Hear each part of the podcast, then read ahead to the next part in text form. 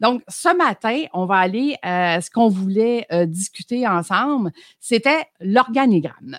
Donc, l'organigramme, présentement, la majorité des gens, puis que vous soyez entrepreneur ou pas, attendez, là, j'essaie de faire un share screen et il n'y a plus rien qui fonctionne on va recommencer.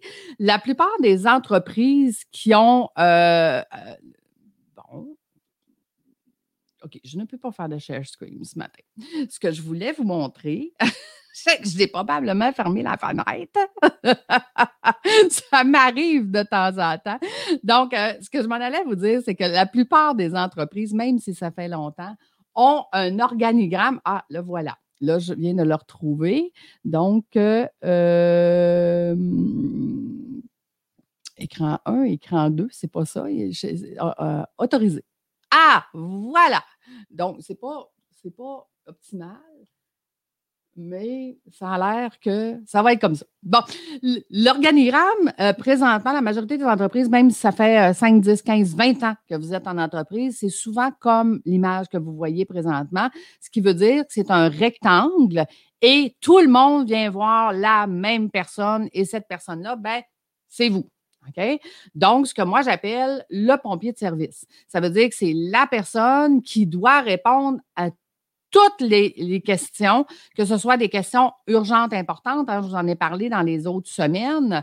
Donc, comment on fait pour passer à un organigramme qui est comme ça, un rectangle dans le milieu, à un organigramme qui est structuré? Donc, comme celle que vous voyez présentement, où est-ce que vous êtes en haut, vous avez des gens en dessous de vous, puis ces gens-là vont gérer les gens en dessous d'eux. Donc, un organigramme euh, bien euh, structuré devrait ressembler à ce que vous voyez présentement. Comment on fait pour arriver là, Lucie? C'est pas évident, c'est pas facile. Dans mes cohortes, euh, ce que j'apprends à mes entrepreneurs, c'est dans un premier temps de commencer à responsabiliser les gens qui viennent vous voir. Premièrement, quand quelqu'un vous vient vous voir avec une question, OK? Il y a deux façons de répondre aux questions. Si ont déjà la réponse, d'après vous, ils ont déjà la réponse, ils savent déjà quoi faire, on peut facilement leur demander qu'est-ce que toi tu ferais. Donc, à force de demander cette question-là, les gens vont s'habituer à prendre la décision et à ne plus venir vous voir pour la même raison. Donc, ça, c'est quand on pense que la personne a la réponse. Si on pense que la personne qui vous pose la question, donc dans votre équipe, vous pose une question, puis elle ne sait pas c'est quoi la réponse, mais ben là, vous lui enseignez la réponse. Elle ne va pas juste répondre oui ou non. On va lui enseigner pourquoi je dis oui ou pourquoi je dis non et je vais lui donner le pouvoir de pouvoir le décider la prochaine fois. Donc, voici, je te dis oui aujourd'hui pour telle et telle raison. Et la prochaine fois que tu seras confronté à cette même question, je te donne le pouvoir de décider euh, si c'est la même réponse. Et généralement, les gens vont gagner en autonomie, puis vont gagner en confiance. Puis savez-vous qu'est-ce que ça fait? Ça fait que vos équipes aiment travailler avec vous parce que vous leur donnez un pouvoir de décision. Donc, ils sentent qu'ils sont importants dans votre entreprise. Ils vont sentir qu'ils font une différence. Si vous êtes, comme on a vu tantôt, le, rectangle et vous êtes le seul à prendre toutes les décisions, vous ne travaillez pas en équipe. Vous travaillez tout seul, puis vous décidez tout. À ce moment-là, votre équipe n'est pas une équipe, c'est des gens individuellement qui travaillent pour vous. Quand on change notre organigramme et que on, l'améliore puis qu'on fait une structure comme je vous montre présentement, bien, dans cette structure-là, euh, les gens sont beaucoup plus impliqués, nos employés sont beaucoup plus impliqués, notre équipe, on crée une équipe et on crée une synergie. Parce que ce qui est important pour un emploi, euh, pour un salarié, c'est il faut que je sente que je fais euh, une différence dans cette entreprise-là. Il faut que je sente que je m'accomplis dans mon travail. Et c'est quoi être accompli dans son travail? C'est de pouvoir décider avec l'équipe qui est avec moi de rendre un projet à terme. Donc, ma petite portion que moi je fais, elle est importante. C'est la même chose qu'un entrepreneur que je dis tout le temps quand on fait notre test psychométrique, que vous n'aimez pas être vérifié par-dessus l'épaule. Euh, c'est pour ça que vous êtes entrepreneur. Puis parce que vous n'aimez pas ça, vous ne le faites pas. envers vos employés. Donc, vous ne vérifiez pas ce qu'ils font. Et à ce moment-là, ce que ça crée, c'est que mon employé n'est pas intéressé à ce qu'elle fait. Elle a de moins en moins de motivation parce qu'elle a l'impression que qu'est-ce qu'elle fait ne sert à rien puisque c'est même pas vérifié. Puisque c'est même, vous n'avez même pas dit bravo, c'était super ce que tu as fait. Ou, écoute, je changerais peut-être telle, telle petite affaire. La prochaine fois, on va le faire dans ce modèle-là. Donc, si vous ne donnez pas de rétroaction, ça va être très difficile de créer une équipe et ça va être très difficile d'avoir des employés qui vont travailler avec vous à long terme. Donc, on a besoin de plusieurs choses pour que nos employés soient heureux au travail, mais une de ces choses-là, c'est de les rendre autonomes dans ce qu'ils font et un administrateur doit rendre chaque personne à prendre 90% des décisions.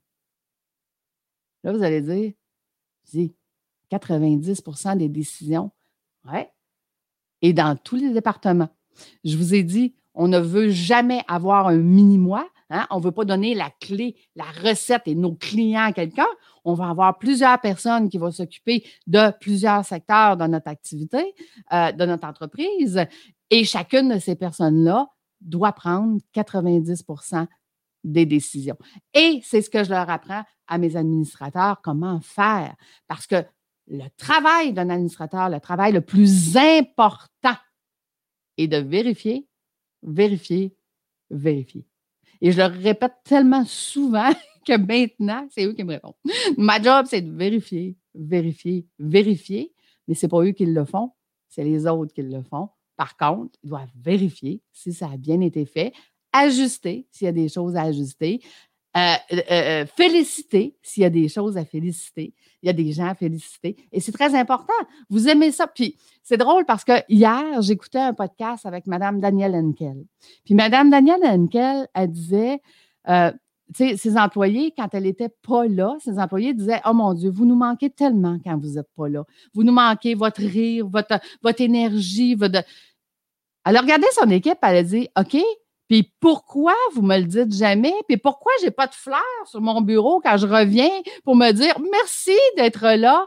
Pourquoi vous me dites pas à moi aussi, l'entrepreneur, que vous êtes content que je sois là? Ben, dit, je peux vous dire que le voyage que j'ai fait par la suite, quand je suis revenue à mon bureau, elle dit, j'avais un gros bouquet de listes. Elle dit, qui puait partout. C'était tellement drôle. Mais vous voyez, vous aussi, vous aimez ça, que quelqu'un vous dise, écoute, c'est le fun de travailler avec toi. Ben, vos employés aussi, ils trouvent ça le fun que vous leur dites, hey, bravo, c'est le fun de travailler avec toi. Puis sais-tu, j'ai tellement confiance en toi que je vais te donner un pouvoir de décision. Donc, pensez-y, ça fait partie de l'organisation d'une entreprise et du rôle d'un administrateur de pouvoir monter son équipe tranquillement, pas vite, à être de plus en plus autonome. Ça ne se fait pas du jour au lendemain, ça se fait tranquillement, mais euh, vous allez voir que déjà après quelques mois, vous allez avoir beaucoup plus de liberté, beaucoup plus de temps et vous allez pouvoir vous consacrer sur des choses qui sont plus payantes, qui est de travailler sur votre entreprise avec les compétences d'administrateur, évidemment. Donc, euh, voilà. Je retourne à ma question originale parce que j'ai vraiment besoin de vous. Qu'est-ce qui est mieux? Qu'est-ce que vous aimeriez de ma part? Est-ce que deux lives par semaine, le lundi, le jeudi, ou un live et un podcast le lundi, le jeudi est suffisant? Est-ce que je fais deux lives, trois posts écrits pour vous donner euh, des pépites que moi j'appelle, donc euh, des choses qui vont vous aider dans votre entreprise. Euh, est-ce que j'en fais trop? Est-ce que j'en fais pas assez? Je suis tellement mêlée que je ne sais même plus qui choisir comme manager de communauté et comme compagnie de marketing. Donc, j'ai besoin de vous, c'est ma communauté qui va décider. Et présentement, nous sommes sur Facebook, sur YouTube et sur LinkedIn. Et peut-être que la réponse sera différente sur chacune de ces plateformes-là. Donc, c'est important pour moi peu importe sur quelle plateforme vous m'écoutez, de me répondre qu'est-ce que vous aimeriez euh, avoir de ma part, euh, euh, de quelle façon vous aimeriez que je communique avec vous et que je puisse vous continuer de vous donner des pépites pour vous aider dans votre entreprise en tant que gestionnaire d'entreprise.